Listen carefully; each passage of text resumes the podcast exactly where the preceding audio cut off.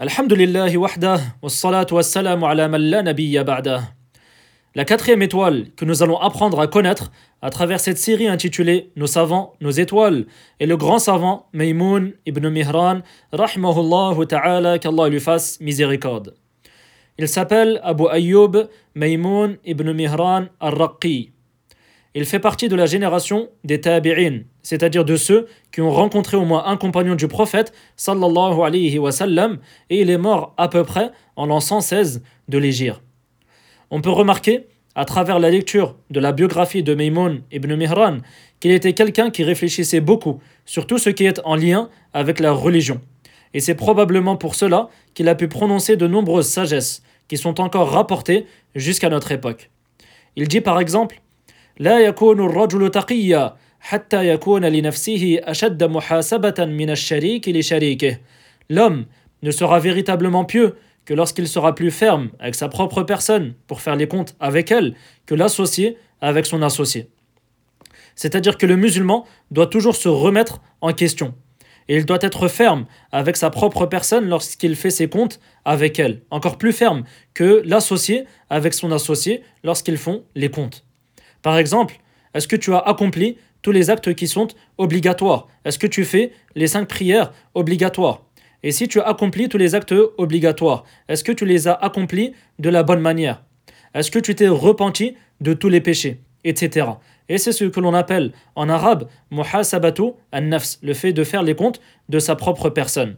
Omar ibn al-Khattab, le grand compagnon du prophète sallallahu alayhi wa sallam, a dit par exemple à ce sujet Hasibu anfusakum qabla an tuhasabu. Jugez vos propres personnes, faites les comptes de vos propres personnes avant que vous ne soyez jugés. Et donc c'est quelque chose de très important en islam.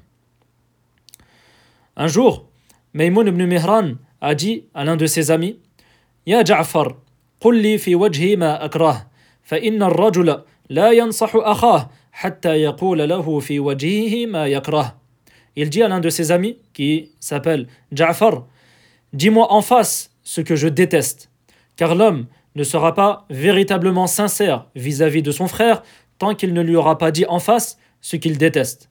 C'est-à-dire que nous commettons tous des erreurs. Et ton véritable ami, celui qui est véritablement sincère et qui t'aime vraiment, c'est celui qui te montrera tes erreurs afin que tu les corriges. Il dit également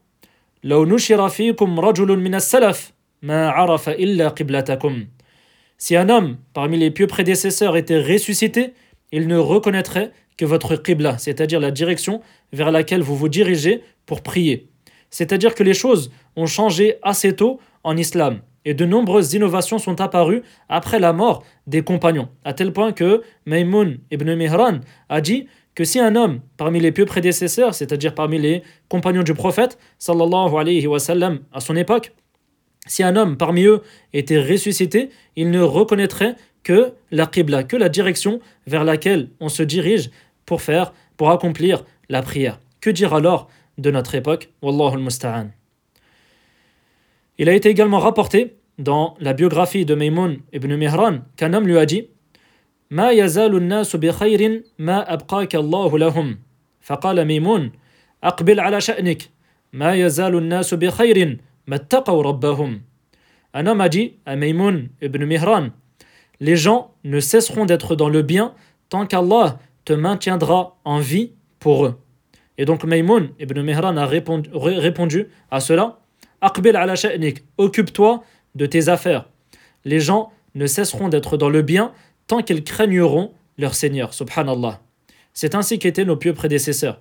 Ils ne, ils ne laissaient pas les gens exagérer à leur sujet, et ils les éduquaient de la meilleure des manières. Il dit également, et c'est quelque chose de très important, ثلاث لا تبلون نفسك بهن لا تدخل على السلطان وإن قلت آمره بطاعة الله ولا تصغين بسمعك إلى هوى فإنك لا تدري ما يعلق بقلبك منه ولا تدخل على امرأة ولو قلت أعلمها كتاب الله Maïmoun ibn Mihran a dit Il y a trois choses par lesquelles tu ne dois pas éprouver ta propre personne. La première, n'entre pas chez le gouverneur, même si tu dis que c'est pour l'ordonner d'obéir à Allah. La deuxième, n'écoute pas les innovations, les ambiguïtés, al-hawa. La troisième, n'entre pas chez une femme, même si tu dis que c'est pour lui enseigner le Coran. C'est-à-dire que le shaitan peut essayer de te faire tomber dans le mal en t'incitant à faire ce qui, d'apparence, est un bien. Mais au final, tu vas tomber dans un mal. Et la règle en islam, et c'est une règle qui est importante, c'est de ne pas chercher à être éprouvé. C'est de, d'éviter et de s'éloigner de tout le mal et de ne pas chercher à être éprouvé. Par exemple, donc Maïmoun ibn Mihran a cité trois choses. La première, n'entre pas chez le gouverneur, même si tu dis que c'est pour l'ordonner d'obéir à Allah. Car tu ne sais pas, peut-être que tu vas aller voir le gouverneur, mais au final tu vas le craindre, tu vas avoir peur de lui dire la vérité et tu vas peut-être tomber dans une forme d'hypocrisie.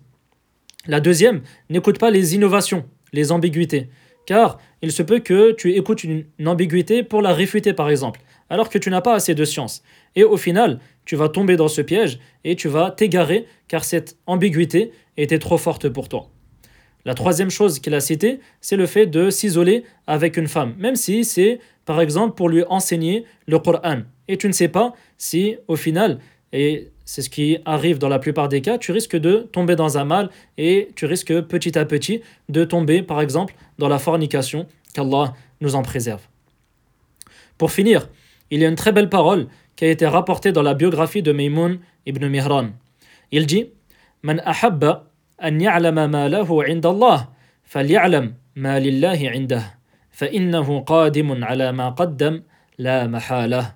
que celui qui aimerait bien savoir ce qu'il y a pour lui auprès d'Allah analyse qu'il analyse ce qu'il y a pour Allah auprès de lui car il va inévitablement retrouver ce qu'il a avancé et ce qu'il a fait comme acte. Wallahu a'lam wa sallallahu ala Muhammad wa ala alihi wa.